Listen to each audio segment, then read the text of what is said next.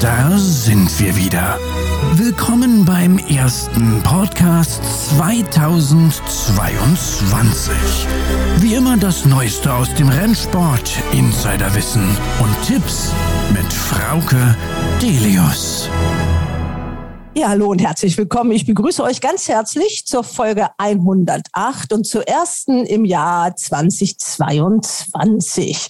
Ich begrüße auch gleich in dieser Runde meine Wettexperten. Diesmal sind das, ich mache das so, wie sie mir angezeigt werden, Jimmy Clark. Hallo Jimmy.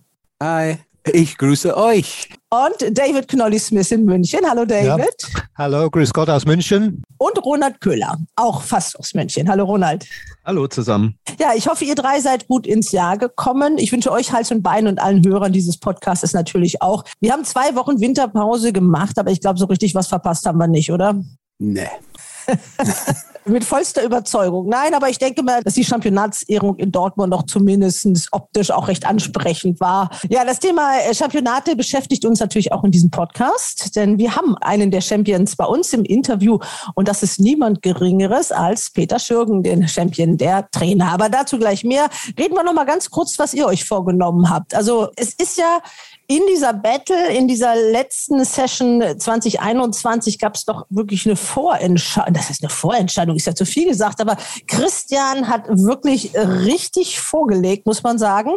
Und äh, der führt jetzt, Jimmy, mit dir zusammen mit 70,83 Punkten vor. Das sind dann äh, Katrin und Ronald, 53,58. Und David, du bist das Schlusslicht mit Andreas Sauren, 52,47 Punkte. Also 17 Zähler mehr für euch Jimmy. Das ist eine Bürde. Ja, ja. Er ruft zu viel Trainers an, David. Das ist ein Problem. ja. die, sind, die wissen nichts, Trainers. nein, nein, ich weiß, dass man Trainer nie glauben soll. Ja, Ronald, also ihr müsst ein bisschen was aufholen. Ja, wir haben es uns fest vorgenommen. Also ich würde da mal von der Vorentscheidung noch nicht sprechen, wobei das natürlich für uns schon bitter war, dass der Christian dermaßen gut getippt hat beim letzten Mal. Das ja, ich habe hab das ja mit der Vorentscheidung auch schon ein bisschen zurückgenommen. Äh, Ronald, du hast die Rennen diesmal ausgesucht und äh, obwohl zwei Engländer Engländer heute dabei sind, ist England nur mit einem Rennen vertreten. Wie kommt's? Äh, ja, die Engländer haben ja selbst gesagt, dass der Januar selbst äh, in England ein bisschen eine ruhige Zeit ist. Und ich habe mir gedacht, nachdem der Altersdurchschnitt zumindest heute, Frauke, du natürlich ausgenommen in unserem Podcast, relativ hoch ist, ist doch die Veterans Handicap Chase in Sandown genau das richtige Rennen für uns. David, warum? ja, ich, ich liebe diese Rennen. Ich finde die alle toll. Die Pferde sind allzu bekannten und man kennt sie fast alle. Und äh, ich finde dieses Rennen wirklich toll. Das ist auch am diesem Samstag das Finale, eine Serie von Veteran-Rennen. Und man muss ja zehn Jahre alt sein, um in diesem Rennen teilzunehmen. Das Pferd natürlich, 13 Pferde sind angegeben und es ist sehr offenes Rennen. Ich habe ein bisschen Mumm, aber das. Ja, das machen wir nachher. Ne? Also ja, wir, machen wir später. Wir wollen ja. ja. nur so ein bisschen Appetit machen auf die Wetttipps, ja. äh, die ja dann am Ende dieses Podcasts kommen. Und dann sind es noch äh, vier Rennen in Dortmund und da ging es auch ein bisschen hin und her. Die Viererwette sollte unbedingt dabei sein. Dann haben wir uns natürlich auch noch vorgenommen, Ronald, das war vor allem deine Idee. Wir wollen ein bisschen auf die Langzeitwetten gucken, denn das muss man ja sinnvollerweise auch vor dem ersten Renntag schon machen, gerade wenn es so um die Championate der Jockeys und Trainer geht. Ja, ich finde das immer sehr schön, wenn man so eine Wette macht, die über das ganze Jahr geht. Man hat lange Hoffnung das ist schon mal wichtig, weil das ist ja. ja. auch zum Wetten dazu. Und die Vergangenheit hat gezeigt, dass es manchmal da schon ganz attraktive Kurse gibt. Nicht ja. jedes Mal und nicht in jedem Jahr, aber wenn man da sich ein bisschen rein vertieft, kann man auch mal ein bisschen was schnappen. Vor allem, es gibt ja auch so attraktive Wetten auf das Vize-Championat. Die sind ja auch ganz schön. Also die sollte genau. man sich mal angucken und darüber reden wir dann auch am Ende genau. dieses Podcastes. Unsere Themen im RaceBets Podcast. Wir setzen nicht nur fort unsere Winterbattle, wir reden nicht nur über den RaceBets Langzeitmarkt, wir stellen auch vor den Champion der Trainer und das ist Peter Schürgen. Es ist schon sein sechstes Championat, aber ein ganz besonderes, denn es gibt ja nicht immer nur Hochzeiten, auch bei einem Galoppertrainer. Er ist eine lebende Legende, denn vor ihm gab es nur zwei Männer, die es geschafft haben, sowohl als Jockey als auch als Trainer jeweils über 1000 Siege zu erzielen. Der erste war Harry Rack und Dann war es Hein Bollo, der natürlich bestens bekannt war im Erster Blütestall, auch als Jockey, der 2020 leider verstorben ist, der dieses Wunder vollbracht hat. Peter Schürgen, also eine lebende Legende und auch ein Trainer, der jetzt auch noch 2000 Siege schaffen will und natürlich noch vieles mehr. Das RaceBets Porträt. Wo gehen wir hin? Ich bin im Stall von Peter Schürgen im Asterblütestall. Hallo Peter erstmal, guten Morgen. Guten Morgen. Ja. Guten Morgen. Wo gehen wir hin? Wo willst du denn hin? Ja, anschauen, wie nur an der Reithalle sind. Wir sind hier, um ein großes Porträt mit Peter Schürgen zu machen, dem neuen Trainer-Champion. Das sechste Championat? Ja, ja. Ist das jetzt schon ein Gewohnheitseffekt oder freut man sich da immer immer wieder und hier vielleicht ganz besonders sogar? Ja, man freut sich immer über jedes Championat halt. Ne? Und dieses Jahr natürlich besonders, weil Anfang des Jahres habe ich ja nie dran glauben können, zum Champion werde Ende des Jahres. Aber einer meiner Mitstreiter, der Roland Küller, hat das auch gewettet im Langzeitmarkt bei RaceBets. Ähm, ich weiß nicht, wie der Kurs war, aber da standen eigentlich andere kürzer als du, ne? Ich weiß nicht, wie der Kurs stand, aber das war schon recht mutig, denke ich, Anfang des Jahres mich als Champion zu wetten. Ja, wir werden mal sehen, was er gewonnen hat. Er wird uns das erzählen. Ja, die Pferde sind jetzt in der Reithalle, nicht auf der Bahn. Es ist Dezember, es ist uselig, obwohl heute geht's ja fast noch. Ja, es geht noch, aber es hat jetzt viel geregnet und die Bahn war ziemlich nass und es war jetzt keine Not, unbedingt rauszugehen. Wir haben eine schöne überdachte Reithalle, wo die dann auch ruhig galoppieren können und dann äh, kann man das auch ausnutzen. Du machst das jetzt als Trainer, wenn ich richtig geguckt habe, seit 1998? Ja, 1998 habe ich hier den Stall Asterblüt übernommen. Immer derselbe Stall, es hat sich im Stall einiges getan, aber das ist die immerwährende Routine. Sind die immer gleichen Abläufe? Ja, im Grunde schon. Ich meine, gibt es eine kleine Veränderung. Ich meine, wenn man so lange trainiert, dann hat man schon mal andere Ideen, dann, dann ändert man schon was, aber grundsätzlich ändert man nicht so viel. Wir haben uns ja gesprochen nach dem Ratibor-Sieg von Tünnis. Ähm, da hast du schon gesagt, ich habe ein bisschen was geändert, weil die letzten Jahre, ich meine 2015 war das letzte Championat, auch der letzte Derby-Sieg mit Nutan und dann gab es schon so eine kleine, kleine Delle. Ja gut, ich meine, Anzahl der Pferde sind viel weniger geworden, sind Besitzer, die mich verlassen haben und letztes Jahr lief es ja dann schon wieder besser und sind wieder Besitzer zurückgekommen und die Anzahl der Pferde ist auch wieder gestiegen, aber nicht mehr so die große Anzahl wie, wie vor 2015, 2016. Die Anzahl an Pferden sind nicht mehr da und das wird auch in Zukunft nicht mehr sein. Es ist ja auch so, wenn man die Zahl der Siege sieht, die du für das Championat hast. Wir sind beim Stand von 59. Früher war das immer dreistellig, oder um Champion zu werden. Ja, dreistellig gut. Jetzt sind natürlich die Auslandsstarts, die sind jetzt nicht dazu gezählt, sonst wären es natürlich noch 20, denke ich, mehr. Und die Anzahl der Renntage sind natürlich in Deutschland viel weniger geworden. Früher hat man Mittwoch, Samstag, Sonntag regelmäßig Rennen und die sind natürlich weggefallen. Und dann kann man natürlich nicht mehr auf die Anzahl der Siege kommen wie damals. Da müsst ihr euch dran gewöhnen. Du kennst doch die großen Zeiten und dass es jetzt kontinuierlich weniger wird, das ist einfach ein Fakt. Das ist einfach faktisch weniger Renntag, aber wir orientieren ja schon mehr am Ausland halt. Wenn wir die passenden Pferde haben, dann gehen wir halt nach Frankreich, in Italien wahrscheinlich und, und wenn es ganz gut geht, gehen wir auch noch nach England und weiterreisen. Und ich hoffe, dass es nächstes Jahr auch wieder so sein wird. Für das Championat, das muss man nur mal erklären, weil unsere Racebets-Hörer das ja oft nicht wissen, zählen nur die Siege, die in Deutschland erzielt sind. Wir stehen jetzt hier, ähm, das ist so eine Gestänge und das wird eigentlich so, geht im Kreis und immer enger und dann ist, wird da eine Stadtmaschine simuliert. Das ist ein Monty Roberts Ring, habe ich auf deiner Webseite nachlesen können. Erklär mal, wofür das da ist. Ja gut, ich meine, äh, man kann nicht früh genug anfangen mit der Startmaschine zu trainieren und wenn die Jährlinge angeritten sind, so zwei, drei Monate, dann gehen wir halt hier durch den Ring halt, damit wir halt dieses Vertrauen kriegen und Zeit und, und damit lässt man sich halt viel Zeit und dass sie wieder mit Vertrauen dann hier diese Enge kennenlernt und, und damit nichts passiert. Startschwierige Pferde sind bei dir selten? Ja, eigentlich recht selten halt. Ne? Ich meine, ich habe das Glück gehabt, dass ich damals Lumitas geritten hat und Monty Roberts war im Kopf und da konnte ich mir einiges abgucken und ich denke, das funktioniert ganz gut. Habe ja dieses Jahr einige Pferde beigehabt, die vom Start verwiesen worden sind und, und dann habe ich sie bekommen und dann sind sie eigentlich ganz gut reingegangen und sind gut gelaufen. Gucken wir mal zum Trabring jetzt auch. Du nennst das Halle, ich sag Trabring. Ist es überdacht und man kann hier den ganzen Winter durchtrainieren? Ja, auf jeden Fall. Äh, das ist ein überdachter Trabring und man kann auch galoppieren. Die Runde ist so circa 250 Meter einmal rum und ich denke, so jetzt wenn schlechtes Wetter ist oder ich fährt zum Anreiten, ist es so auch ein Schutz halt und, und das Personal findet es auch ganz gut so bei dem schlechten Wetter dann mal in der Halle zu bleiben. Und, und ich meine, das ist auch nicht schädlich und das tut den Pferden auch gut. Was sind das jetzt für Pferde? Das ist jetzt so ein gemixtes Lotso. Da sind jetzt Jährlinge dabei, die jetzt so zwei Monate unterm Sattel sind. Und ältere, die gehen immer vorne weg. Und jetzt ist gerade auch noch Tünnes dabei, der vorne weg marschiert und ein bisschen Vierfett macht. Und ja, der hoffentlich gut über den Winter kommt. Ja, Tünnis, du hast ihn erwähnt, das ist so jetzt der Crack in deinem Stall, auf den alle gucken. Da gab es noch ein paar mehr, du hattest ja so einige Gruppesiege, aber Tünnis ist der Derby-Favorit. Wir hatten ja schon das Porträt von Holger Renz, von dem Besitzer. Er hat das Ratibor-Rennen gewonnen.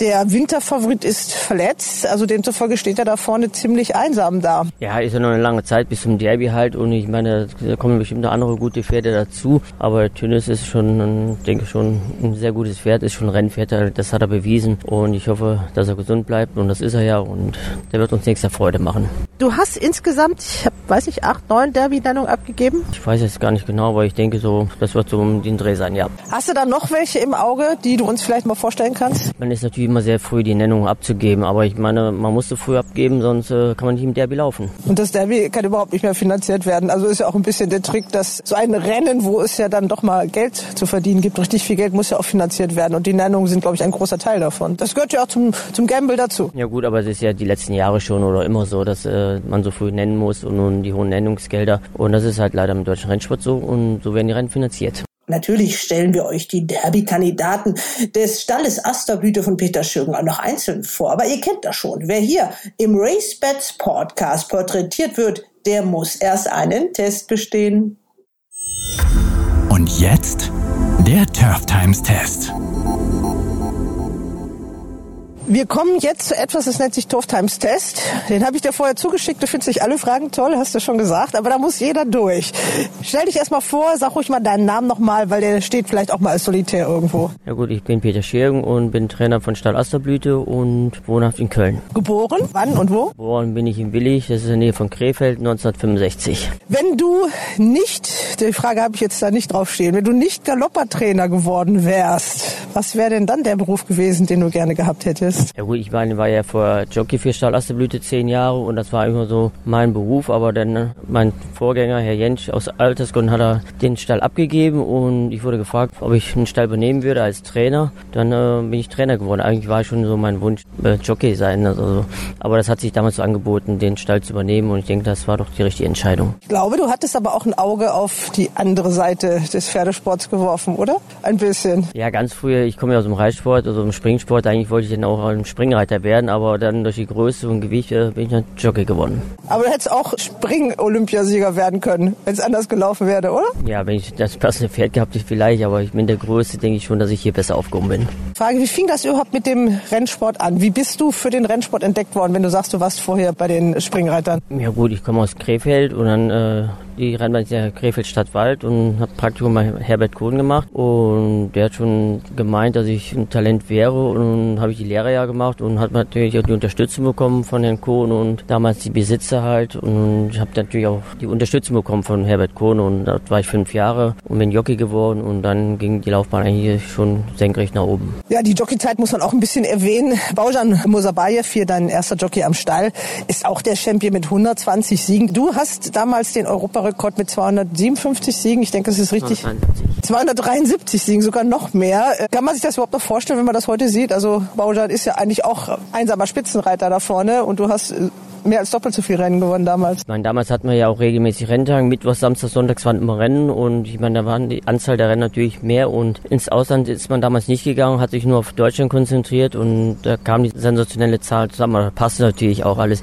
Da war kein Renntag, wo ich kein Rennen gewonnen habe. Du bist jetzt The Living Legend. Es gab nur einen in Deutschland, der das auch geschafft hat, der Herrn Bollo, der lebt leider nicht mehr. Der als Trainer und als Jockey, jetzt kommen die hier raus, die Pferde, jetzt müssen wir zur Seite, über 1000 Siege hatte.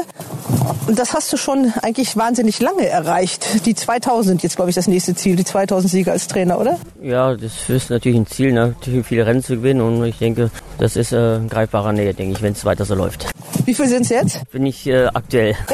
okay, also vielleicht äh, klappt das dann im nächsten Jahr, wenn das dann so weitergeht. 93 Pferde sind im Moment im Stall. Das ist gestiegen im Vergleich zu den Vorjahren. Ja gut, ich meine, äh, vorher hatte ich immer, oder die letzten äh, Jahre hatte ich recht wenig Pferde halt, aber ich meine, in den besten Zeiten hatte ich auch mal 120, 130 Pferde. Aber da wollen wir auch nicht mehr hin, weil Anzahl der Renntage, Rennen sind weniger geworden und das Management der Pferde ist natürlich auch schwierig. Wir wollen dann schon konzentrieren, weniger Pferde und gezielte Rennen aussuchen. Apropos Pferde, die gehen jetzt noch ein bisschen äh, Schritt oder was machen die jetzt noch? Nein, nein, gar nicht. Das war's jetzt schon für die. Die sind jetzt fertig, die waren jetzt äh, 50 Minuten draußen und die sind jetzt äh, abgeschnauft, trocken und die werden jetzt in der Box abgepflegt, gesäubert und dann geht's weiter. Was passiert dann heute noch? Ja gut, das ist jetzt das letzte Lot. Jetzt wird der Stall gesäubert, um 12 Uhr wird abgefüttert und dann ist erstmal Stallruhe angesagt. Und dann geht's immer nachmittags dann immer in so einem Stall auch nochmal weiter. Viertel nach vier ist dann wieder Stallzeit und dann werden die Pferde nochmal angebunden, angeguckt, die Boxen gesäubert und dann gegen Viertel nach fünf wird dann der Stall abgefüttert, so dass wir um halb sechs fertig sind. Wann geht's morgens los? Also die offizielle Zeit äh, ist eigentlich um halb sechs, aber die meisten kommen ja doch ein bisschen früher, äh, damit es ein bisschen entspannter ist, dann hat man mehr Zeit. Also ich bin meistens so halb sechs im Stall. Fällt dir das eigentlich leicht oder wärst du eigentlich, wenn es anders laufen würde, ein Langschläfer oder passt das zu deiner Mentalität? Nee, ich bin kein Langschläfer. Ich, meine, ich bin mein Leben lang von Kindesbein schon mit Pferden zusammen und bei uns war mal früh aufstehen angesagt. Hast du so einen Schrittzähler, wie viele Schritte du am Tag gehst? Du rennst ja immer hin und her, ne? Bei jedem Lot gehst du normalerweise auch mit raus oder du sitzt selber auf dem Pferd? Ja, wie es kommt. Mal haben wir fünf Lot,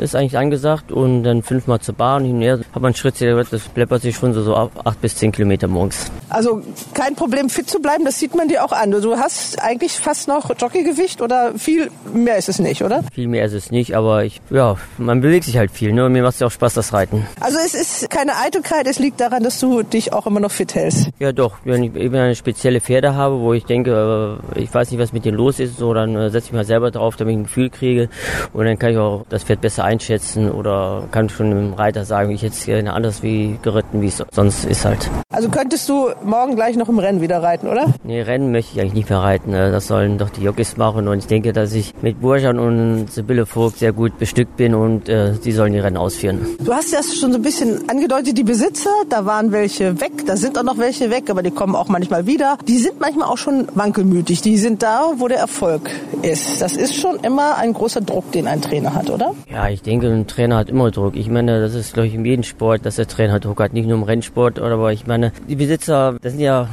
ihre Pferde, die können entscheiden, wer trainieren soll. Und wenn die meinen, ich bin nicht der passende Trainer, dann geht das Pferd halt zum anderen Trainer. Und genauso kommen Pferde zu mir. Ne? Und der Besitzer muss selber entscheiden. Entwickelt man da manchmal so eine gewisse Gelassenheit nach all diesen Jahren, die du diesen Sport schon kennst? Ich meine, ich habe das ja auf und ab schon miterlebt und ich denke, dass man da schon ruhiger wird und äh, man muss es halt äh, auch schon ein bisschen gelassener sehen halt. Klar, ärgert mir sich, wenn ein Besitzer ein gutes Pferd zum anderen Trainer stellt, aber ich meine, da muss man jetzt auch jetzt in dem Alter oder in der Zeit, wo ich jetzt im Rennsport bin, muss man auch drüber stehen. Ich habe mit einem großen Besitzer gesprochen aus deinem Stall, der zum Beispiel sagt, der Peter kommt mit den Trainingsbedingungen in Köln gut zurecht. Der ist vorsichtig mit seinen Pferden, anders vielleicht auch mal als manche andere Trainer, weil der ist nicht so ganz glücklich mit diesen Trainingsbedingungen, obwohl er trotzdem zu diesem Standort hält. Die Bahn in Köln, sind das die optimalen Bedingungen oder könnte es auch besser sein? Ich meine, es kommt immer auf die Pflege der Bahn an und ich denke, dass wir jetzt mit der Bahn auch zurecht sind und man muss sich auch äh, daran gewöhnen und, und dementsprechend auch trainieren halt. Ne? wenn natürlich jetzt viel regnet und die Bahn steht unter Wasser, dann muss man halt ein bisschen vorsichtiger machen. Aber ich denke, das ist natürlich auf anderen Rennbahnen genauso. Ich meine, ob das jetzt, will ich jetzt keine Bahn aufzählen, aber andere Bahnen, wo es viel regnet, steht die Bahn auch unter Wasser. Und dann muss man halt dementsprechend die Arbeit dosieren. Du musst da als Trainer nicht so viel sagen, aber diese Entwicklung dieser Sandbahn in, in Köln, das war ja schon auch eine schwierige Kiste, bis sich das, glaube ich, so ein bisschen zurechtgeruckt hat, oder? Ja, aber ich meine, äh, es wurde auch ein bisschen äh, hochgepusht. Ne? Ich meine, es wurde investiert in eine neue Sandbahn und die Erfolge geben es recht, dass es äh, eigentlich schon ganz gut läuft hier in Köln. thing. Ja, ein Trainer muss auf jeden Fall auch multitaskingfähig sein. Also man kann so ein Interview nicht durchgängig machen, irgendwo flitzt er dann immer hin. Man muss natürlich äh, beobachten, dass es hier weiterläuft und es läuft eigentlich so, ist ein eingespieltes Team und dieses Jahr denke ich schon, dass es ein sehr gutes Team hat und das ist natürlich auch wichtig, um so große Rennen zu gewinnen. Die Mannschaft muss halt mitspielen und das funktioniert dieses Jahr sehr gut. Die Besitzer haben sich auch, glaube ich, zusammengetan, denn es ist ja kein Zufall, dass du die beiden Top-Jockeys jetzt hier hast, die seit einem Jahr bei dir sind. Das ist, glaube ich, auch ein Grund für den Erfolg mit, mit Baujan und auch mit der Sibylle Vogt, oder? Ja, doch, auf jeden Fall. Ich meine, es sind zwei gute junge Nachwuchsjockeys. Gut, äh, Nachwuchsjockeys kann man nicht sagen, aber ich meine, sie sind noch recht jung und, und die natürlich sehr gute Rennen reiten, gut einteilen und die sich auch hier wohlfühlen. Welches ist dein Lieblingspferd von den vielen, die du trainiert hast oder jetzt vielleicht trainierst? Also es muss nicht unbedingt ein aktuelles sein.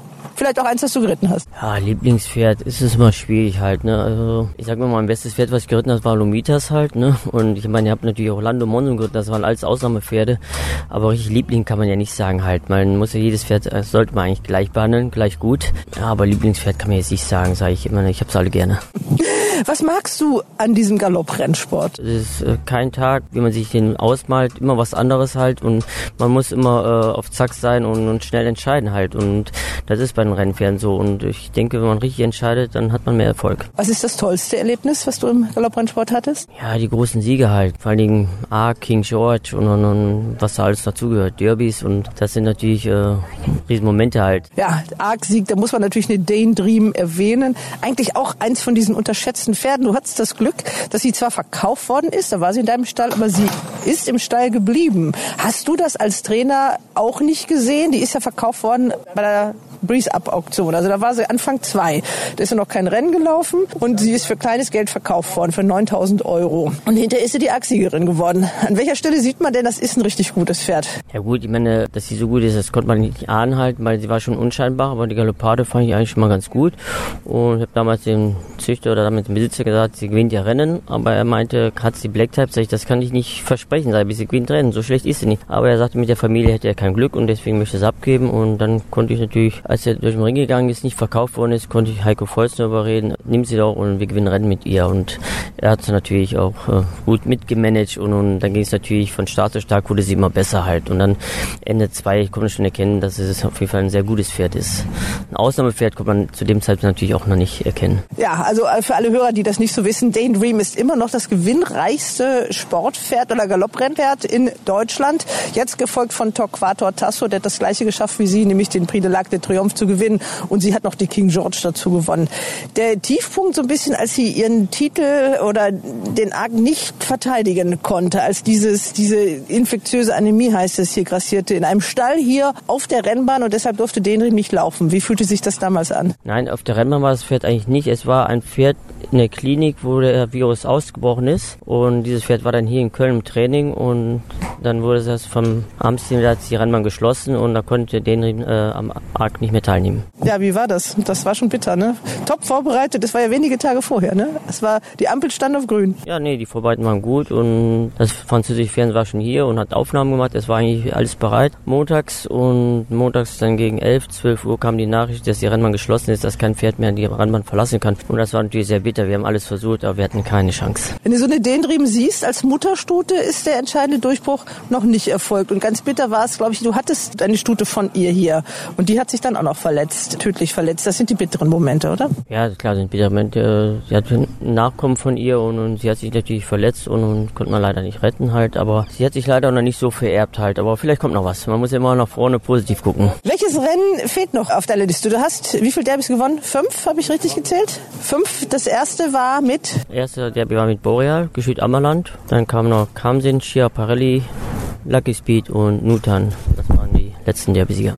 Nutan 2015, die Besitzer vom Stall Nizza hier auch sehr kopfstark vertreten an deinem Stall. Also da sind schon welche, die, hast du welche, die von Anfang an dabei sind? Ja. Ja, klar, Gestüt Bona, Gestüt Fairhof sind die Besitzer von Anfang an und ja, seit ich ein Jockey war, waren sie hier und, und, sind immer treu geblieben. Das sind eigentlich die längsten Besitzer hier im Stall, ja. Den hast du gewonnen, die King George. Äh, welches Rennen möchtest du nochmal gewinnen? Was fehlt in der Sammlung? Ja, großes Rennen natürlich zu gewinnen, aber den Japan Cup, der würde mich schon sehr reizen. Wetten ist ja als Trainer immer so eine Sache. Es fliegt gerade ein Flugzeug drüber. Hast du denn überhaupt schon mal gewettet oder wettest du gelegentlich auf eigene Pferde? Und äh, gibt es da irgendeine Wette, auf die du stolz bist, weil du irgendwas besonders früh erkannt hast oder anders erkannt hast als alle anderen? So, nicht wetten, das geht ja nicht. Ich meine, wir leben vom Wetten und deswegen denke ich so, kann man auch mal wetten. Aber äh, grundsätzlich wette ich, wenn meine eigenen Pferde und wenn ich irgendwas in der Arbeit kenne oder das Pferd war unglücklich bei dem letzten Start und sage ich, oh, nächstes Mal muss es klappen und dann denke ich schon, dass man äh, auch mal eine Wette machen kann. Hast du da auch schon mal richtig gut gewonnen? Richtig gut, ich denke so plus minus, denke ich, richtig gut gewonnen. Klar, dann hat man was mehr gewonnen, dann hat man wieder verloren, aber ich denke, äh, ist ja schon ein bisschen Reiz, ne? wenn man dann vom Fernseher sitzt zu Hause und, und, dann macht man schon mal gerne eine Wette. Also eine Werbung für das Wetten vom Trainer Peter Schürgen, also der für dich dann der doppelte Reiz. Du siehst deine eigenen Pferde manchmal laufen, bist ja nicht überall dabei. Und für den Wetter ist es aber so, er ist ja in dem Moment auch ein Teil eines Pferdes, wenn er das wettet. Ja, absolut, ja. Aber ich meine, wenn man was erkennt in Arbeit, dann sollte man das ruhig machen. Ich meine, die Wetten brauchen wir ja. Gibt es eine Lieblingsrennbahn für dich? Oh, Lieblingsrennbahn. Ich denke auf jeder Rennbahn, wo man Rennen gewinnt, da ist man gerne halt, ne? Aber jetzt eine richtige Lieblingsbahn kann man jetzt nicht sagen. Ich meine, ich bin immer gerne auf Bahnen, die gut gepflegt sind. Äh, da macht es natürlich am meisten Spaß. Welche Rolle spielt der Tierschutzgedanke, wenn man bei dir ist? Dann ist, und das ist in Köln, glaube ich, fast eine Ausnahme, auf jeden Fall schon mal das, was in den neuen Leitlinien für die Haltung von Rennpferden da niedergeschrieben worden ist, wo ja die Dr. Monika Fenner auch mit federführend war, das hier in den Rennstellen zu verbreiten. Sind ja bei dir schon einige Voraussetzungen gegeben. Du hast zumindest schon mal Paddocks. Ich habe Paddocks, die Pferde können rausgucken, die Boxen sind auch hell. So, sie war hier und ich denke, dass wir im guten Standard sind und dass wir eigentlich tierschutzmäßig schon ganz gut gestellt sind. Wann wurde der Stall hier erneuert? Das war ja nicht immer so. Ich weiß noch, als ich, äh, du hast ihn erwähnt, dein Vorgänger Heinz Jentsch, der war ja eine Trainerlegende besucht habe, da hat er da hinten in so einer Art, das war wie so eine Baracke oder so ein alter Garage, so dieses, dieses Trainerhütchen, sage ich mal, wo der residiert hat. Da hast du ja auch noch angefangen, ne? Von da an hat sich schon gewaltig was getan. Ja doch, wir haben den Stall jetzt neu gebaut vor circa zwölf Jahren und, und ich denke, die Pferde können alle rausgucken. Die Boxen sind groß genug. In meinem alten Stall konnten die Pferde auch schon rausgucken, aber ich denke, dass die Boxen hier heller sind und artgerechter sind und das war schon eine richtig gute Investition. Auch sonst hast du hier einiges. Also hier sehe ich gerade so das rote Licht, also Solarium äh, für die Pferde. Aquatrainer gibt es auch? Ja, ein Aquatrainer haben wir und Solarium, äh, zwei Solariums. Äh, das ist eine große Boxe, wo zwei Pferde mal reinkommen und die wechseln sich dann immer ab. Ein Tag Stuten, ein Tag Hengste. So im Winter halt, äh, das fühlt schon ganz gut halt. Ne? Schneller werden sie wahrscheinlich nicht davon, aber ich denke, schaden kann es nicht. Die Diskussion um die Peitsche, die wird in Deutschland natürlich relativ lebhaft geführt. Kann die Peitsche vielleicht sogar ganz weg oder kann man noch an den Regeln was ändern? Was meinst du? Gut, die Anzahl der Schläge ist ja schon äh, gegenüber den Jahren vorher runtergesetzt worden. Und ich denke, ganz ohne Stock geht's nicht. Ich meine, den Peitsche braucht man schon für die Unterstützung halt, für die Mutation, dem Pferd einen richtigen Zeitpunkt äh, einen Klapp zu geben halt. Und äh, man muss es schon als Jockey erkennen, äh, ist das Pferd noch willig, kann das Pferd noch, dann kann man den Stock einsetzen. Und wenn man merkt, es geht nicht, dann muss man halt den Stock auch wegsetzen. Aber ich denke, im Endkampf braucht man ihn schon. Was ärgert dich am Galopprennsport, also speziell am Deutschen? Ärgern, ich meine, wenn es läuft, dann, dann ärgert man sich ja nicht, ne? Ich denke, oh, im Moment ärgere ich mich nicht über den Rennsport, ich bin zufrieden. Eine sehr diplomatische Antwort. Hätte ich dich letztes Jahr gefragt, aber vor zwei Jahren wäre die Antwort vielleicht anders ausgefallen. Aber gut, lassen wir so stehen. Deswegen einfach die Frage, würdest du irgendwas ändern wollen?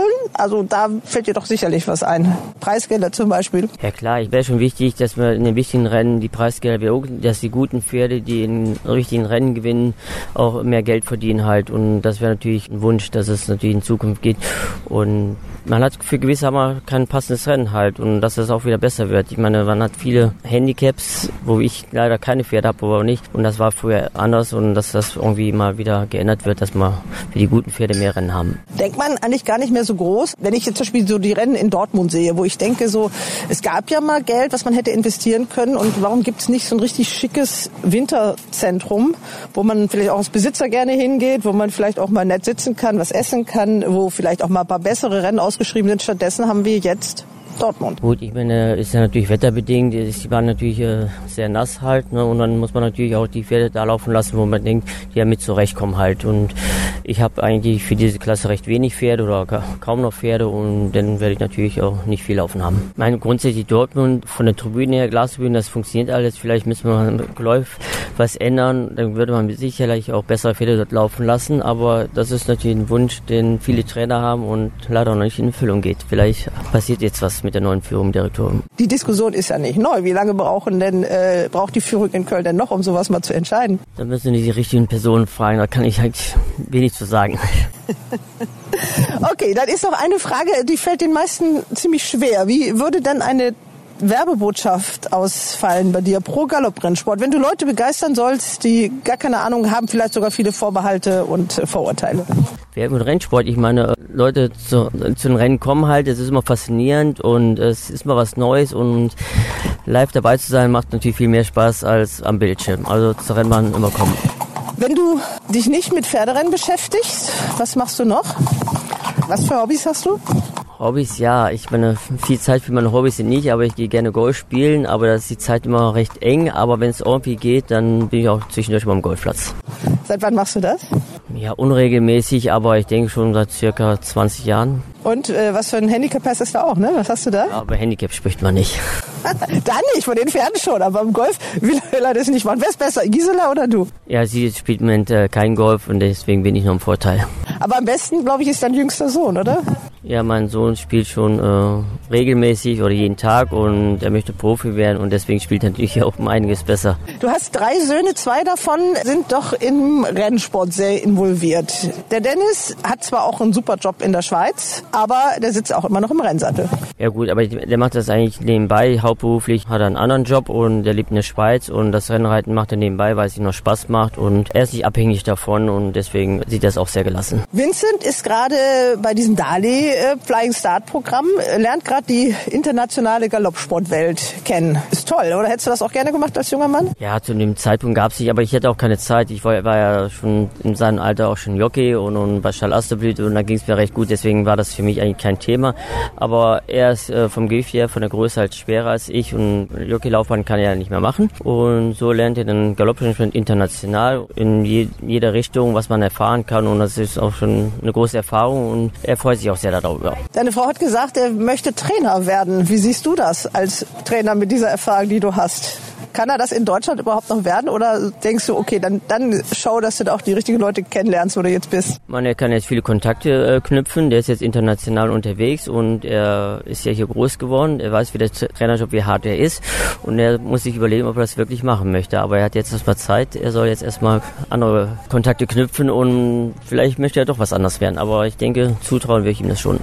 Ich habe mal von einem Besitzer gehört, dessen Kinder überhaupt keinen Bock auf den Rennsport hatten. Er sagte, vielleicht war auch das Problem, dass der Hafersack immer mit am Tisch stand.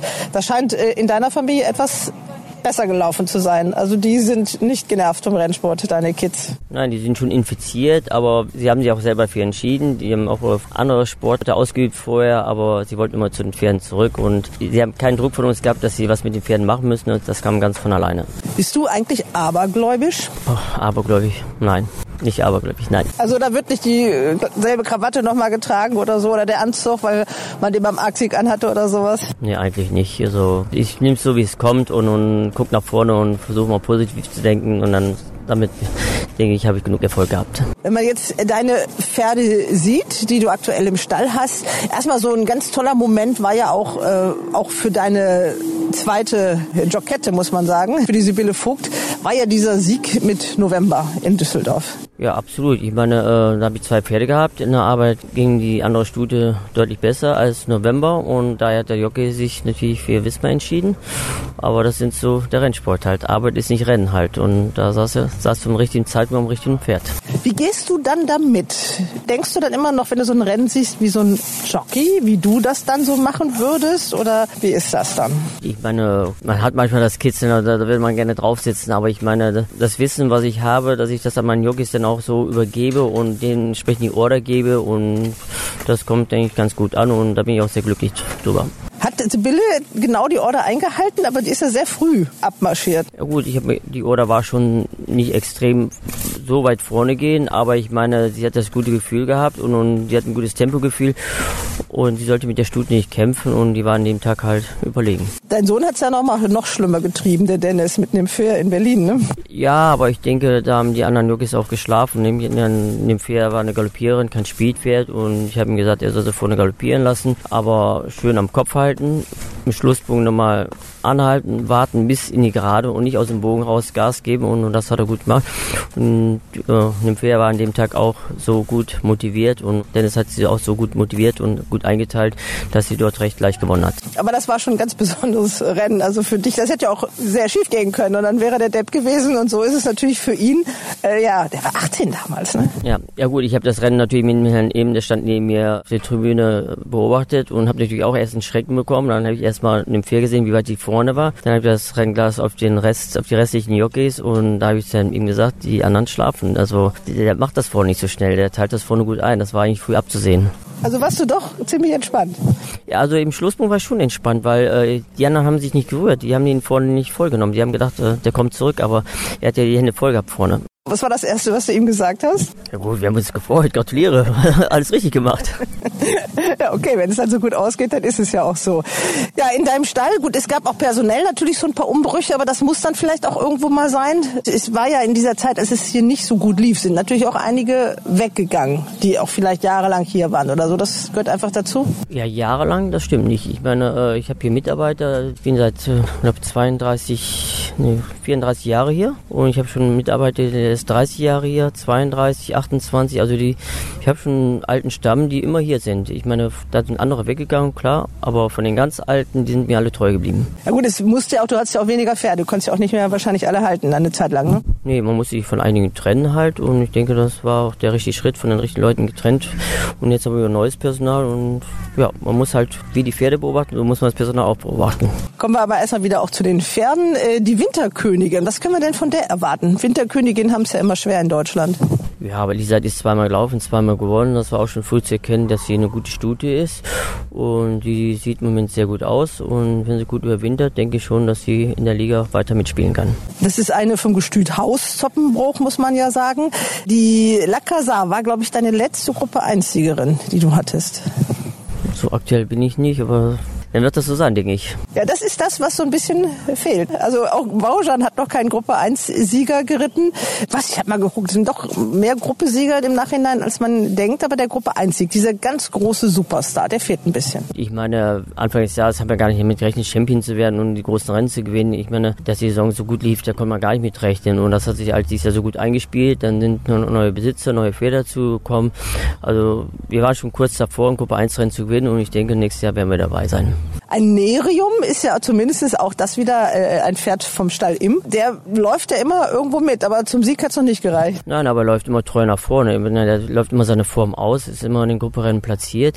Zum Gruppe 1 Rennen hat es noch nicht gewonnen zum Siegen, aber ich meine, der hat Gruppe 2 gewonnen und, und Gruppe 1 Rennen mehrmals platziert.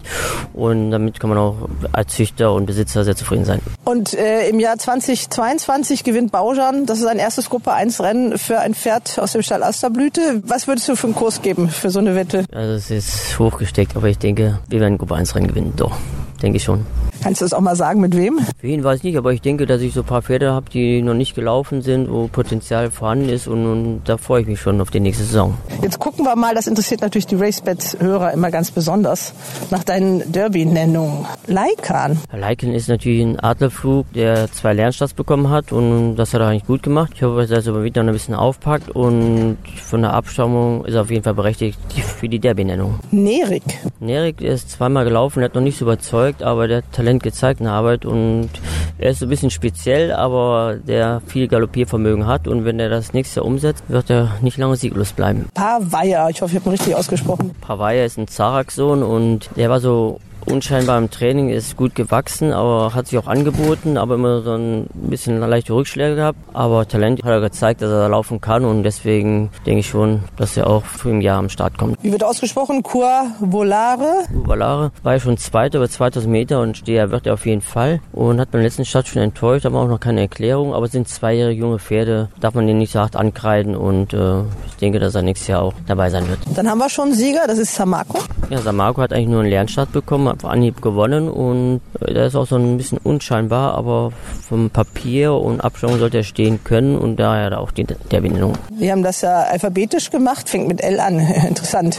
Ähm, dann haben wir natürlich den Gruppesieger, den Ratibor Rennsieger Tünnes, der Halbbruder von Torquator Tasso. Gut, der ist natürlich hoch vorbelastet, aber ich denke, äh, der hat schon gezeigt, dass er auf jeden Fall ein Rennpferd ist und den freuen wir uns natürlich besonders. Du guckst ja auch immer sicherlich ins Pedigree der Pferde. Dass diese Mutter so gute Pferde bringt, ist ja schon eine Überraschung. Und der eine, der Torquato Tasso, stammt von Adlerflug und der jetzt von Giuliani. Also scheint auch die Mutter sich gut vererben zu können, obwohl sie selber auf der Rennbahn nicht gerade eine Leuchte war. Eine Leuchte war sie nicht auf der Bahn, die kannte ich eigentlich nicht auf der Bahn. Aber ich denke, äh, das Blut ist gut und das vererbt sie ja auch gut. Dann haben wir Waiki Soldier.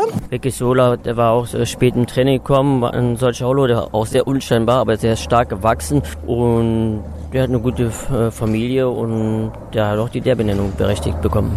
Und dann noch den Wildman. Wildman, ja, der hat schon ein bisschen enttäuscht. Beim zweiten Start bin ich nach Frankreich gefahren, da hat er ein bisschen unglückliches Rennen gehabt und jetzt auch mal in Entwicklung gekommen, aber mit dem Besitzer habe ich irgendwie nur Glück gehabt und er hat auch einen Derby-Sieger gehabt und Derby platzierten und ich hoffe, dass der Waldmann auch hingehört. Das ist der Stallhorn Oldendorf. Ne? Der Besitzer selber kommt eigentlich, war der schon mal hier? Er war schon mal hier, aber recht selten.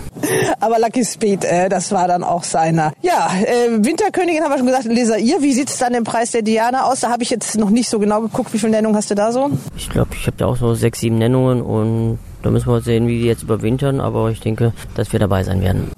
Jetzt ist mal ja erstmal auch so Winterruhe angesagt. Also jetzt werden die meisten Pferde runtergefahren. Ihr macht auch ein bisschen Urlaub und wann fängt es dann wieder an zu kribbeln? Wann wird es dann wieder richtig spannend in der neuen Saison? Ja, es kribbelt eigentlich immer weiter, weil wir haben jetzt von dem Januar was laufen und, und ich meine, man hat immer Starter, also ganz aufhören tut man nicht. Es wird mal weiter trainiert, die jungen Pferde kennenlernen, aber ich denke so ab Mitte Januar geht es dann wieder langsam los. Ganz kurz nochmal, ich habe deine Geschichte mal angeguckt. Weißt du aus dem Stand deinen ersten Sieger als Trainer? Ja, Tertulien. Und der später auch der Kings geworden ist. ja, richtig gut. Und dein erstes Black-Type-Pferd? Uh, da müsste ich nachgucken. Hm, fängt mit dem gleichen Buchstaben an. Auch nicht Tertulien. Nein. Nee. Terek? Nee. Nee, das weiß ich dann. Tiger Hill. Oh, Tiger Hill, ja, super, ja. Oh, ja hätte ich wissen müssen, ja. also Listensieg und dann auch gleich im ersten Jahr, also als Trainer, Gruppe 1-Sieger. Ja gut, den habe ich ja noch als Jockey geritten, dreimal gewonnen und dann als Trainer ging es dann gleich weiter bis zum Derby. Das war die erste Niederlage leider. Ja, das war dann auch dein erstes Derby. Das war ein sehr bitteres Derby, ne? Das Regenderby. Ja, Sumpfderby und ich meine, Tiger Hill konnte den Boden nicht und auf dem Boden konnte er die Distanz dann auch nicht. Also da war er schon entschuldigt.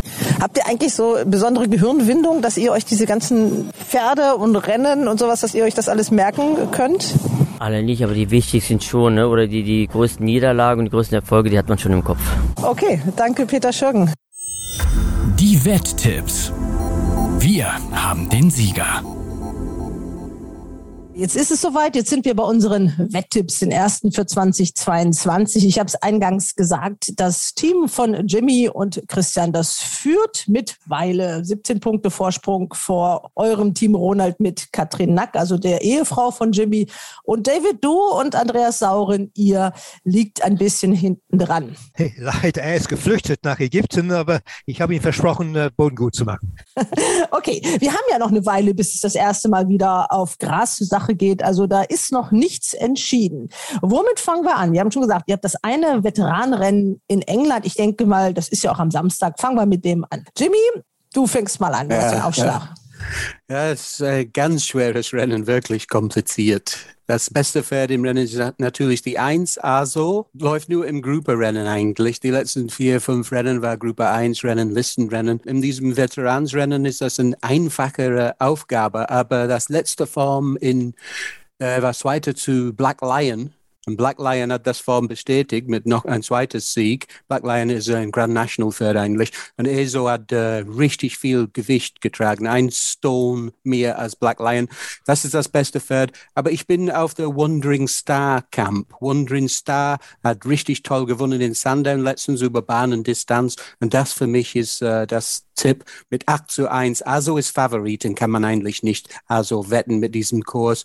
Mit 3 zu 1, weil er nie über dreimal gewonnen hat. Aber Wandering Star ist richtig günstig gegen diese David Pipe im, im Gewicht.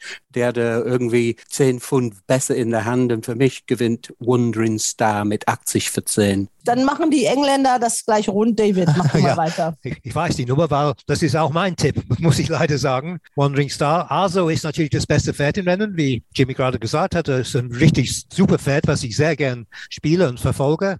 Aber es fällt mir bei Aso ein, dass er viel besser links rum läuft als rechts rum. Sandern ist eine Rechtsbahn. Der ist noch nie in Sandern gelaufen. Das ist bestimmt ein kleines Problem für Aso. Und Wandering Star hat auf dieser Bahn und Distanz gewonnen das letzte Mal. Das war auch ein Veterans-Rennen. Der gewann in sehr guten Stil. Er kam mit sehr viel Speed von hinten an. Eigentlich vor dem zweitletzten Sprung hätte ihm kein Pfifferling gegeben für seine Chance, aber endet richtig stark und für mich kann er mit Aufgewicht wieder gewinnen. Die Form von Aso ist vielleicht besser, aber Wandering Star als Bahnspezialist ist mein Tipp. Der Gegner vielleicht, wenn Aso seine Form nicht bringt, ist äh, Dancing Shadow, der dritte in dem gleichen Rennen war, aber der steht, wie Jimmy schon gesagt hat, ein bisschen ungünstig im Rennen. Also Wandering Star ist für mich das Pferd von diesem Rennen. Nummer drei. Darf okay. ich was noch dazu äh, sagen? Ganz der Wandering Star hat äh, ein Gaumensegel-OP gehabt vor dem letzten Rennen und er hat richtig ja. toll gewonnen. Das ist immer wichtig zu wissen, wenn die ein ja. Gaumensegel-OP haben. Ja. Ronald, jetzt machst du das rund. Du hast ja fast ein bisschen einen Vorteil. Du weißt, was die Kollegen getippt haben. Ja, nein, jetzt habe ich ein richtiges Problem. Und zwar habe ich natürlich meine Teamkollegin Katrin gefragt, weil sie ja eindeutig die größere England-Spezialistin von uns beiden ist. Naja, und was soll ich sagen? Wen hat sie ausgesucht? Wandering die Star. Nummer drei Wandering Star. Also, ähm, aber das finde ich ja nun wirklich eine ziemlich fade Angelegenheit, wenn in diesem schwierigen Handicap wir alle drei das gleiche Pferd nehmen, dann gehen wir mal richtig ins Risiko. Und ich nehme für unser Team das zweite Pferd, was Katrin erwähnt hat. Das ist ein Riesenaußenseiter, der steht im Moment äh, 17 auf 17. Das ist die Nummer 8 Prime Venture. Das Pferd kommt aus einem walisischen Quartier, kann laut Katrin den weichen Boden, kommt über den Weg und wird zu einer attraktiven äh, Siegplatzquote an den Start kommen.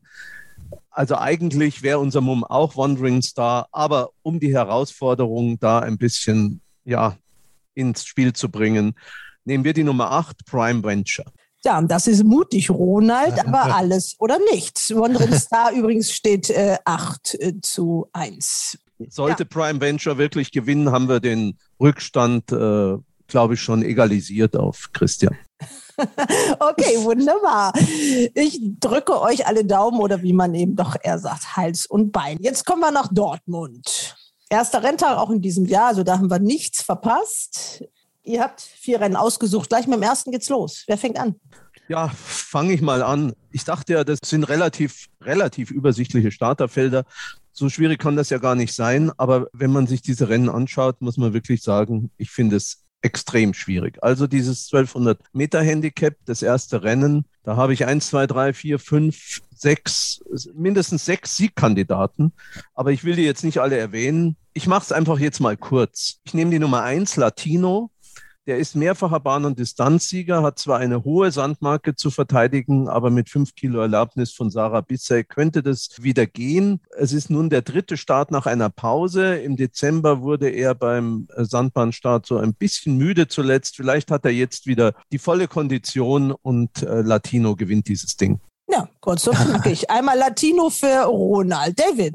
Ja, ich habe auch das Rennen angeschaut und finde es genauso schwierig. Mir ist eingefallen, dass vier dieser Pferde gegeneinander gelaufen sind im Dezember. Weil da waren sie zweite, dritte, vierte, fünfte. Das war auch über 1200 Meter in Dortmund. Und das zweite Pferd ist für mich der logische Sieger. Und das ist das Pferd Miss Calacata. Also ich gehe Miss, Miss Calacata. Und die Pferde, die hinter ihr damals waren, das ist Latino, war damals in dem Rennen fünfter. Und äh, natürlich ist er auch möglich, diesmal mit BC im Sattel. Aber Miss Calacata ist für mich das logische Pferd. Jimmy, du bist dran. Ja, ich habe das gleiche wie David, äh, Miss Calacata. Ich glaube, der zweite Platz in dem Ausgleich 3, zwei Länge hinter Maschiana, ist gute Form über Bahn und Distanz. Und der vierte Platz in Mons, das war auch nicht schlecht. Ich glaube, mit äh, Anna van der Troost hat Miss Calcutta das beste Chancen heute. Okay, zweimal Miss Calacata. Ronald, merkst du das schon? Das gibt so eine englische ja, aber Kooperation das, irgendwo, ne? Oder aber das es nützt mir nichts. das nützt dir nichts, nee. also die Opposition ist in diesem Fall vielleicht schon mal besser, wenn man da aufholen möchte. Ja. Okay, also Latino für Ronald und Miss Calacata für Jimmy und für David. Dann geht's weiter mit dem Rennen Nummer drei. Ja, wie, Ausgleich 4 über 1950 Meter. Mein Mumm hier ist, ich kann, weiß nicht, wie, ob es richtig ausgesprochen aber Irokanji. Ja, perfekt, Weiß, wunderbar. Irokanji aus dem Weißmeier-Stall mit der Schwester im Sattel, Esther Weißmeier. Sie hat mit diesem Pferd schon in Dortmund gewonnen. Das Pferd kommt mit guter Form her. Bisschen unbeständig, die letzte Leistung war wieder schwach. Aber wenn er irgendwie sich an seine Bestform erinnert, ist für mich das Pferd, der hier gewinnen kann. Irokanji mit Esther Weißmeier. Mit Esther Ruth Weißmeier. Die Familie ja. Weißmeier hat zwar viele Kinder, aber alle haben einen Doppelnamen. Okay. Esther Ruth Weißmeier. Okay, einmal die sechs für David. Ronald. Ja, ich schwanke zwischen zwei Pferden. Also Irokanji klar, der war ja nach seinem zweiten äh, Platz im November beim nächsten Sandstart in, im Dezember heißer Favorit. Vielleicht ist er dort äh, an dem sehr nassen Sand gescheitert, lief allerdings anschließend auch in Mülheim schwach, wird wohl trotzdem wieder gewettet werden. Das ist ja auch Meinung da, sieht man bei David. Mhm. Aber ich sehe zwei andere Pferde in dem Rennen. Einmal die Nummer eins Kamarov, der ist wirklich in Topform, hat zuletzt auf Sand über 2500 Meter gegen Feuerspiel gewonnen. Und was das wert ist, wissen wir mittlerweile, war danach auch auf Gras in Mülheim siegreich, geht jetzt auf ein bisschen kürzeren Weg. Ja, die 52 Kilo GAG, die dürften eigentlich für Kamarov kein Problem sein, wenn man diese Leistung zu Feuerspiel ernst nimmt. Trotzdem gehe ich jetzt mal mit Sibylle Vogt, zwar mit Matilda Bay. Dieses Pferd springt immer furchtbar schlecht ab. Ja. Ab und zu haut das Pferd mal eine gute Leistung raus. Natürlich ein, ein Zufallspferd, aber vielleicht kann Sibylle Vogt Matilda Bay motivieren und ich versuche es mal mit Matilda Bay. Bei Matilda Bay fällt mir an, dass sie natürlich immer von weit hinten kommt, weil sie schlecht startet. Und Dortmund für mich ist eine Bahn, wo Frontrunner einen Vorteil haben. Pferde, die vorne sind, kommen oft nach Hause. Deshalb habe ich sie nicht genommen. Jimmy. Ja, aber nicht bei Eric Angie, ne? nee, nee, äh, habe ich auch Eric Andy äh, getippt. Das war mein Tipp, weil ich habe Aktion gewettet in Mülheim, als Aktion gewonnen hat gegen Eric Angie. Und das zweite Platz im Dortmund, wo Suavi Malik kam aus äh, heiteren Himmel, das war Wahnsinn, dass, wie Ja. das Pferd gewonnen hat. Ich kann es nicht glauben, dass er verloren hat, der Uri Kanji, aber das ist mein Tipp auch. Ich glaube, wenn er zurück auf diese Form kehrt, gewinnt er das Rennen. Also David, du wirst Schwierigkeiten haben, da Boden Ja, wirklich. Tut mir leid. drei Rennen gleich. Zwei Chancen habt ihr noch, euch da so ein bisschen auseinander zu dividieren. Ja. Wer fängt denn jetzt mal an? Wer ist dran? Ist das jetzt die Viererwette? Das ist jetzt eine Viererwette. Ja, ja. Ich habe mich Anoa ausgesucht von diesem äh, M. Nieselanik. Mit Miroslav Nislanik. Ja, genau. Und das ist, glaube ich, Ronalds Lieblingsjockey drauf, Makrosova, ne? Ja. Genau, Ja. Sabina Ja. Mokrosova. Äh, das habe ich ausgesucht. Äh, ich glaube, Ronald nimmt Anoa wegen der Jockey. Deswegen gehe ich für Dormio als Vierter in der Oriental Princess. Das war sein erster Lauf seit 15. August. Und ich glaube, äh, Dormio wird sich sicher verbessern. Und ich nehme Dormio statt Ronalds Tipp von Anawa. Ja, Ronald, du bist angesprochen worden. Ist das denn auch dein Tipp, die vier? Ja, also ich bin ja jetzt ein bisschen im Zugzwang und ich finde sowohl Sabina Mokrosova eine sehr ordentliche Reiterin, die hat ja zuletzt in Dortmund gute Leistung gezeigt. Es hat zwar nur zu den Plätzen zwei, drei und vier gereicht, aber vielleicht klappt es ja diesmal mit einem Sieg. Und vor allen Dingen ist Anava als Zweite wirklich sehr gut gelaufen, hinter einer Stute aus Österreich, von der man nicht weiß, wie viel sie kann, nachdem sie dieses Hoferpferd Cipri, Cipri, wie heißt der? Cipriani, ne? Cipriani, Ja. Cipriani sozusagen niedergekämpft hatte, kam dann halt noch jemand mit Speed an. Also ich nehme die vier Anava, aber möchte auch noch die drei Dylan erwähnen. Denn wenn er an seine Siegform anknüpft, ist er wirklich brandgefährlich. Der hat im November hoch, hoch, hoch überlegen gewonnen, bekam dafür fünf Kilo Aufgewicht und enttäuschte dann im Dezember auf sehr nasser Bahn als 1,6 Favorit. Also wenn die Bahn nicht so nass ist und, und er wieder äh, diese Leistung von dem ersten Sandbahnstart einstellt, dann ist der natürlich brandgefährlich. Aber ich bleibe bei dem Team Mokrosova, Nislanik und nehme die vier Anava. Wunderbar. Und ich hoffe, David, dass du nicht Domio nimmst. Nein, ich nehme nicht Domio. Nee, ich nehme auch nicht Anamar, obwohl ich den schon angeschaut habe. Ich habe drei Pferde angekreuzt äh, und die anderen beiden sind CTD aus dem Gießenstall. Äh, wie heißt die? Laura, ne? Laura, ja? Ja, genau. Hat heute einen sehr guten Tag in Mons, also Stall in richtigen Form.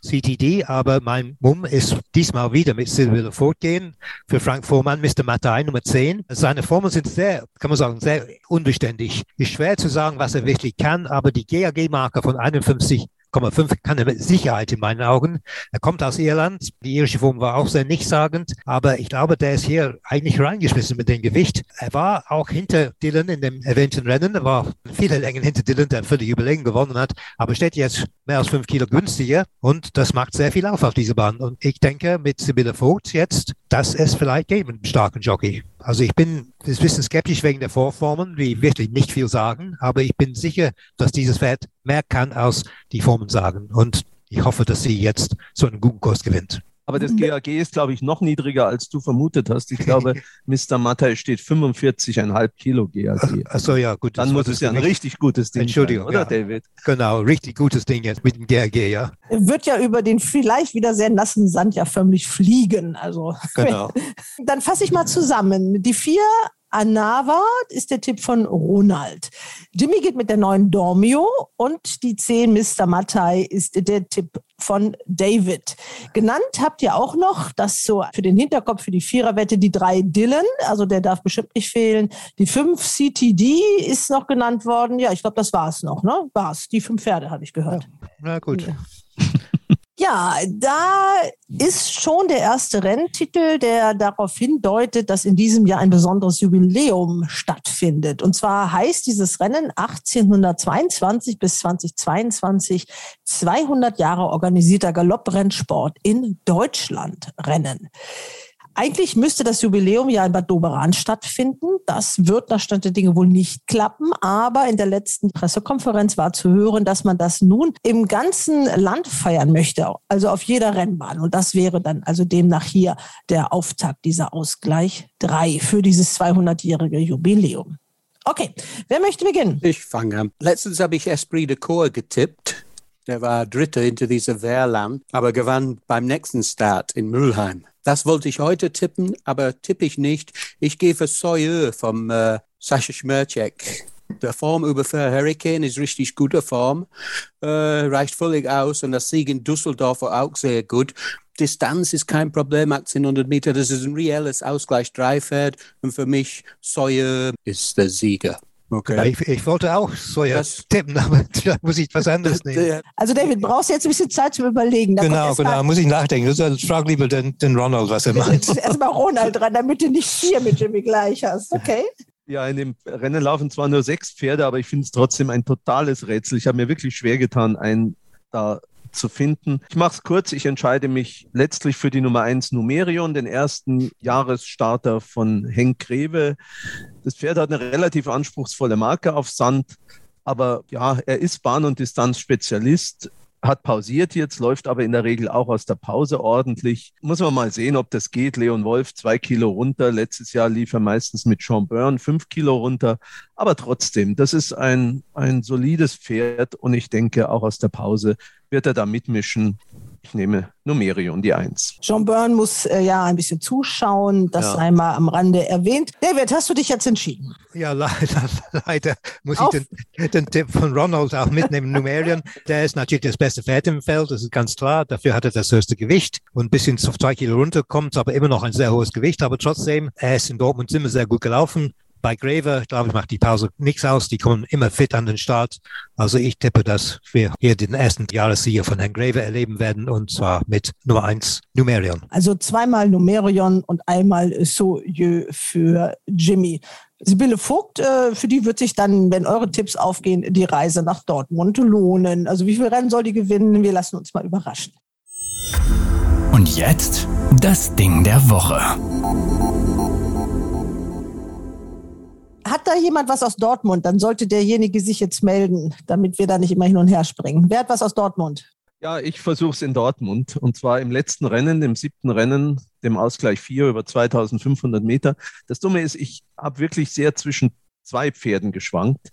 Zum einen natürlich mit der Nummer 7 Sepius aus dem, wie der Jimmy richtig gesagt hat, von mir sehr genau beobachteten Quartier Nidlanik Mokrosova. Das Pferd lief zuletzt nicht schlecht, war Dritter hinter sehr ordentlichen Pferden. Das war hinter Kamarov und Feuerspiel, war auch ein bisschen gewettetes Pferd. Aber als Ding der Woche und sozusagen als ein bisschen dunkles Ding der Woche habe ich mich doch für ein anderes Pferd entschieden, und zwar die Nummer 1, Surrey Warrior aus dem Stall von Hans-Albert Blume mit Leon Wolf. Der hatte in Frankreich relativ wenig zu bestellen, hat mal ein kleines Rennen auf einer kleinen Bahn gewonnen.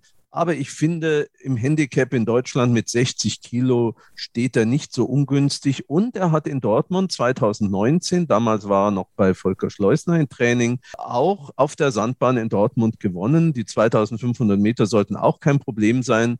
Klar, er hat höchst oder fast Höchstgewicht mit 61 Kilo. Aber ich versuche es mal mit der Eins im siebten Rennen, Surrey Warrior. Wohin führt euch die Reise? Jimmy. Ja, ich bin in äh, Wincanton in England. Rennen 5. Das ist äh, 14 Uhr englische Zeit. Das ist 13 Uhr 5 deutsche Zeit am Samstag. Das Pferd heißt Belle de Manège. Das Pferd habe ich gemerkt letzte Woche. Dann habe ich gleich einen äh, Haken neben seinen Namen gemacht. Denn tatsächlich läuft er jetzt wieder diese Wochenende in Wincanton und dann es steht 4 zu 1 Favorit, sah richtig gut aus, kam von hinten mit viel Speed und äh, mag den weichen Boden auch noch und schwer auch. Äh, das würde vielleicht mein gutes Ding für diese Wochenende. Bella de Manège. Also Rennen Nummer 5 in Wincanton. Ja. Bella de Manège. Die 2 ist das. Ne? Ist das die Nummer 2? Ja, müsste die Nummer 2 sein. Dann bist du dran, David. Ja, ich, ich bleibe auch in England und gehe nach Sandown Park. Wir haben schon das Veterans Handicap Chase genommen, aber es gibt noch zwei sehr gute Rennen, leider mit kleinen Feldern in Sandown am Samstag. Der eine ist der Tolworth Hurdle, ein Gruppe 1 Rennen. Der Ronald hat gesagt, wir sollen das Rennen nicht nehmen, weil es gibt einen ganz heißen Favorit. Der Favorit heißt Constitution Hill, wird von Nicky Henderson trainiert. Nicky de Boinville ist der Jockey. Natürlich hat er eine gute Chance, hat seinen ersten Hürdenstart überlegen gewonnen, aber die Gegner sind auch nicht vom Pappe und ich denke da an zwei deutsche Pferde, die hier laufen. Der eine ist WizKid, früher bei Schirgen, ein Verhofer und der zweite, das ist mein Mumm, That's All Right Gino. In England dreimal Zweiter in äh, Bumpers gewesen und dann ist er über Hürden gelaufen, hat zweimal gewonnen bei zwei Starts, also nicht so überlegen wie Constitution Hill, aber trotzdem sah das gar nicht so schlecht aus. Der ist von Stall Five Stars gezogen. Das ist äh, Daniel Rogger, ein Ist-Gino-Sohn. Den mag ich sehr gern sowieso, vor allem wenn der Boden nicht so schwer ist. Er wird von äh, Jamie Snowden trainiert und äh, ich denke, da hat er eine gute Chance, den Favorit zu schlagen. Er steht 90, also 8 zu 1 in Englisch. Gut, wenn er Zweiter wird, gewinnt man auch Geld, weil ich glaube, wenn er nicht gewinnt, wird er wohl Zweiter werden. Also das All Right Gino in Tolworth Hurdle in Sandown Park am Samstag das ist, glaube ich, das äh, vierte Rennen. das Mom. fünfte Rennen. Das, das fünfte, fünfte, Rennen. Okay, that's all right. Gino aus ja. deutscher Zucht. Ja. Also, das sind die Dinger der Woche. Dann wollten wir noch sprechen, haben wir eingangs gesagt, über interessante Langzeitwetten.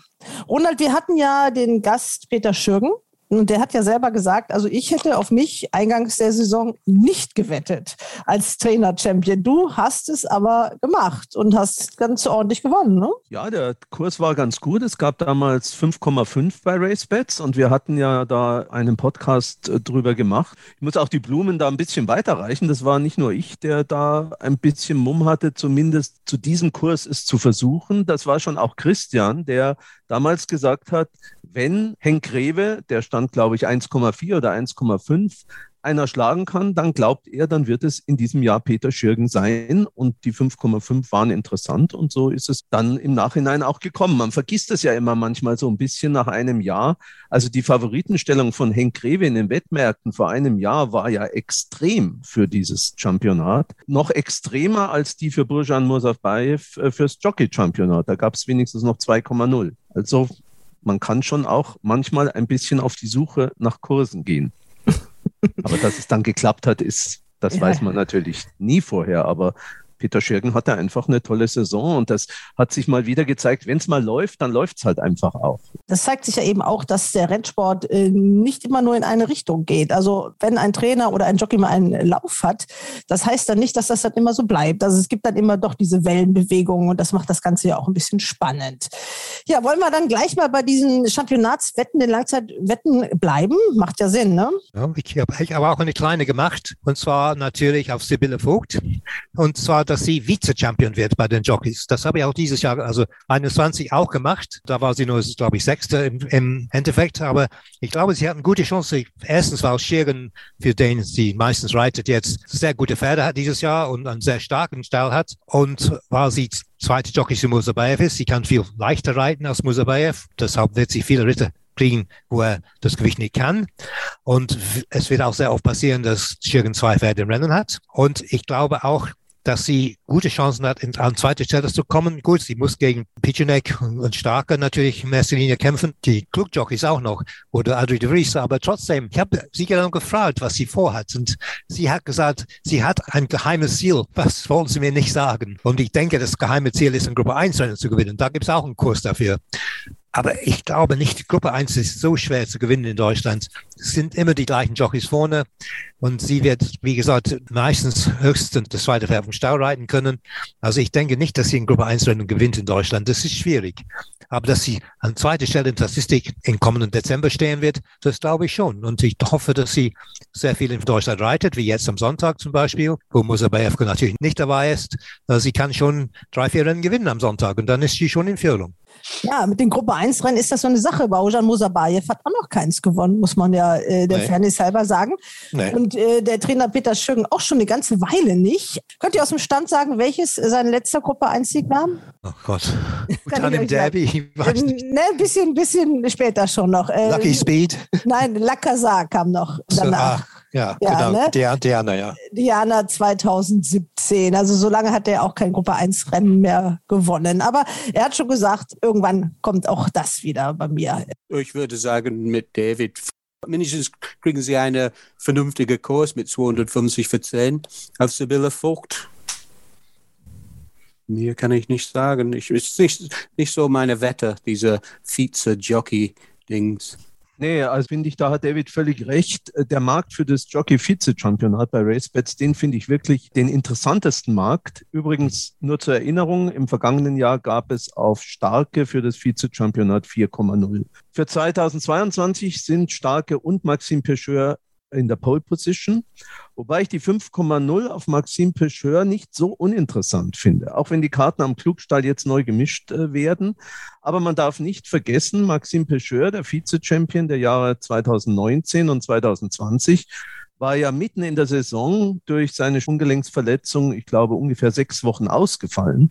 Also das kann natürlich auch immer passieren bei den Jockeys. Das wünschen wir natürlich keinem, aber das muss man bei diesen Wettmärkten schon auch so ein kleines bisschen im Hinterkopf haben. Also ich finde Pecheur nicht uninteressant für 5,0, aber ich gehe in der Tat auch hier mit David. Ich finde das sogar relativ krasse Außenseiter in diesem Markt eine Chance haben. Das ist zum einen Sibylle Vogt.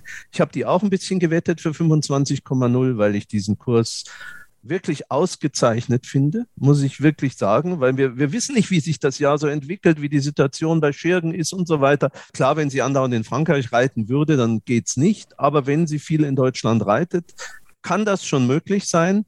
Und es gibt noch einen weiteren Jockey, der auch 25,0 steht und das ist Leon Wolf. Der war immerhin im vergangenen Jahr Dritter. Der ist auch ein ehrgeiziger junger Mann.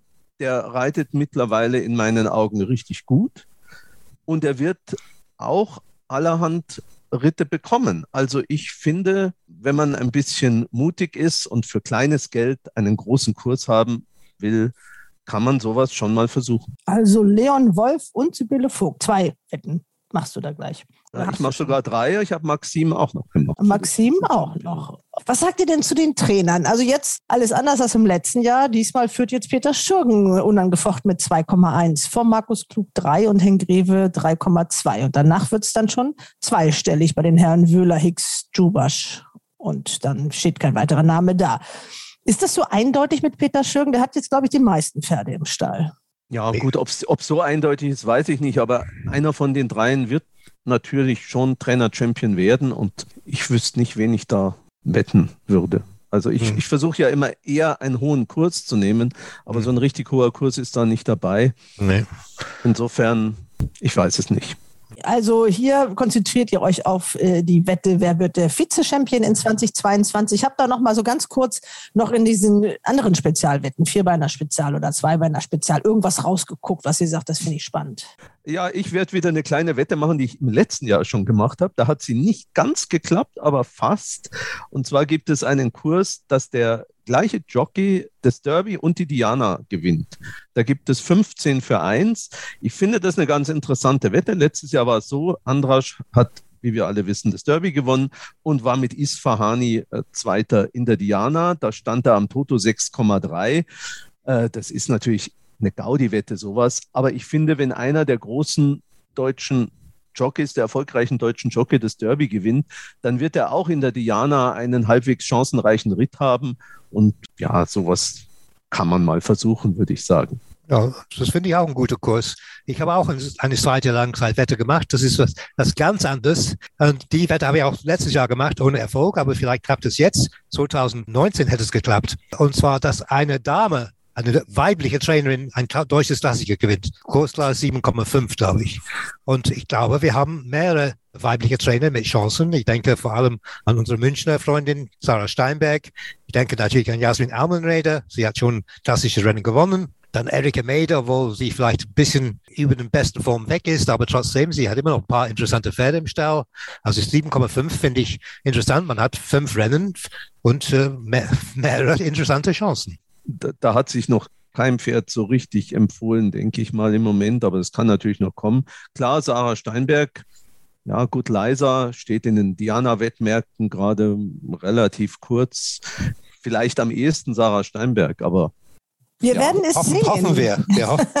wir werden es sehen. Jimmy, was hast du ausgegraben? Mendocino gewinnt ein Gruppe 1 Rennen wahrscheinlich. Aber das ist ein richtig gutes Pferd und ich mag die Trainerin und der Jockey ist auch ein Top. Der äh, ist auf der Wolke 7 im Moment. Ne? René Picelek, der kann nichts verkehrt machen. Und nächstes Jahr können sie nochmal steigen, glaube ich. Und Mendocino, wir reden ja? ja? von der Trainerin, von der Sarah Steinberg. Aber Menu genau. Menuzino ist natürlich in einem Alter, wo man keine klassischen Rennen mehr gewinnt. Der ist ja nämlich dann vier. Deswegen muss er, muss er für Jimmy ein Gruppe 1 Rennen gewinnen. Der äh, gewinnt ja. bestimmt in Frankreich, ne? weil sie geht gerne nach Frankreich jetzt und äh, hat sie gute Form in, in, Frankreich. Und die Rennen da drüben sind vielleicht besser äh, aufgehoben für, für Mendocino als hier. Also ja. das ist, ich meine, ich halte Mendocino auch für ein ganz tolles Pferd und ich, ich wünsche es ihm und dem Stall, dass das gelingt mit dem Gruppe 1 Rennen. Aber ganz einfach ist es natürlich nicht, wenn man auch, äh, wenn man jetzt mal Deutschland anschaut, da muss man natürlich auch in Rechnung stellen, dass ein paar von den Gruppe 1 Rennen auch von Ausländern gewonnen werden. Mhm. Da bleiben nicht mehr so viele für die deutschen Pferde übrig. Also mhm. ja, es ist schon ein anspruchsvolles Ziel, aber ja. es ist viel einfacher für Mendocino als für Torquato Tasso drei Gruppe 1 Rennen zu gewinnen. Ne? Naja, das geht ja sowieso nicht. Aber, äh, okay, aber Gott sei Dank ist ja eine gewisse Alpinista, das ist ja schon gesagt worden, die werden wir in Deutschland wohl nicht mehr sehen. Also ist da zumindest der, der drei Rennen, drei Gruppe 1 Rennen letztes Jahr gewonnen. Also da haben die deutschen Pferde vielleicht ein bisschen mehr Chancen diesmal in diesem Jahr. Okay, ihr Lieben, ja, das äh, gucken wir uns alles an. Ich habe das mal notiert, damit man das dann auch mal auf äh, die Wahrhaftigkeit und auf äh, das Gelingen überprüfen kann. Sehr wichtig, genau. Wir schauen mal jetzt wieder Rennen ohne Zuschauer in den nächsten Wochen, wie es weitergeht, werden wir sehen. Aber Dortmund, denke ich mir, wird das nicht so tragisch sein, wenn da keine Zuschauer zugelassen sind. Genau, und wir schauen mal, dass entweder Sibylle Wolf oder Leon, äh, Entschuldigung, Sibylle Wolf, Wolf, Wolf sehr gut. Ja. Oder Leon Wolf ein paar Rennen gewinnen, damit die, die gleich mal ein bisschen vorlegen für unsere Vize-Championatswette. So ist es, genau. Wir behalten das alles im Hinterkopf. Ich wünsche euch viel Erfolg an diesem Wochenende und hoffe, dass euer Championatskampf, ja. unsere Winterbattle, dass das wieder ein bisschen enger zusammenrückt, damit die Spannung erhalten bleibt. Genau, das hoffen wir auch. Also, okay. ciao, ciao. ciao. Abend noch. Ciao. Danke. Ciao. Tschüss. Ciao, ciao. Viel Tschüss. Spaß, Jimmy. Ja. ja, viel Spaß. Ja. Und das war's für heute. Wir sind nächste Woche wieder für euch da. Bis dahin, Hals und Bein.